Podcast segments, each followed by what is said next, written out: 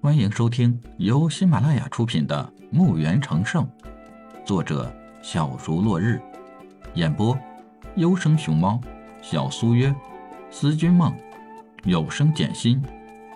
欢迎订阅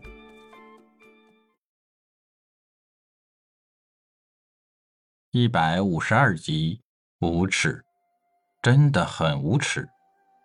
李海没有一点的耻辱之心，把一首《笑傲江湖》唱得美妙绝伦，好听的不能不能的。美酒的香美，唯美动听的歌曲，撩动着每一个人的心弦。是啊，难道一生当中只有自己吗？那样会不会有些孤单？看着昔日的死敌，今日的好友，人生。真是变幻无常呀！所有的人心中都有了一个新的活法，朋友。除了那些要执勤的，在场的每个人喝的都是酩酊大醉，没有执事，没有长老，没有城主，这里都是兄弟，躺在一起，躺在宽阔的场地上。此时有谁能看出他们不是一个门派的？酒醒了，李海告辞了众人。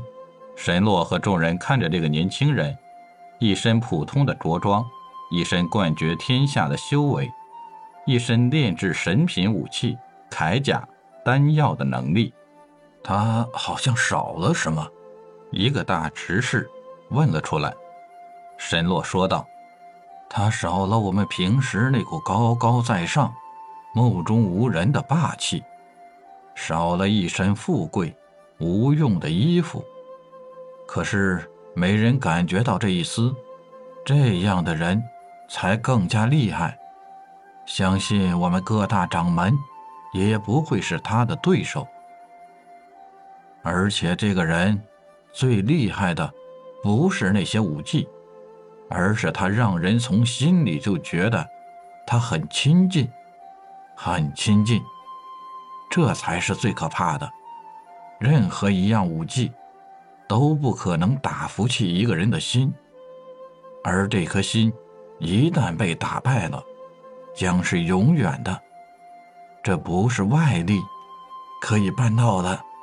神洛仰头看着空中流动的云，这样的人如果可让我追随下去，此生不憾矣。谁能知道在场的人会有多少人和神洛会有一样的想法呢？不死心的新罗国王明面上不敢再对付李海，于是派出大批的杀手赶往林苑城，打算杀掉李海。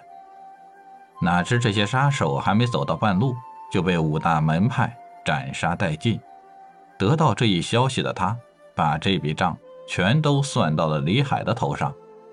再次准备多加两倍的人马来暗杀李海，可是还没等他派出人时，难以置信的消息是一个接着一个。塔尔国派出四十万人马从东面进攻，罗摩国派出四十万人马从西面大举进攻。更加要命的是，五大门派统一派出联合大军二十万，出现在。京都城下，五大掌门亲自来到城下，叫他出来答话。他重重地坐到了宝座上。没想到两大国家会这样看重这个什么城主，还有五大门派是怎么来到京都城下的，这是他最抓狂的事情。不是光你这个国王有脾气，李海在离开京都那天就感受到了京都的大肆杀戮平民。李海就已经怒了，本打算等拍卖会结束时，自己去会会这个国王，没想到这个国王这么执着，不干掉自己誓不罢休的气势，把自己给惹毛了。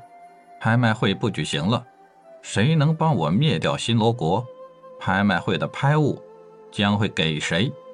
两大国家，五大门派。得知后不遗余力，同时响应李海的要求。国王掌门们都亲自出征，尤其是两大国家互相勾搭，一起灭掉新罗国后，两国平分他的国土，还能得到李海的悬赏。而五大门派也是抱着同样的想法来的。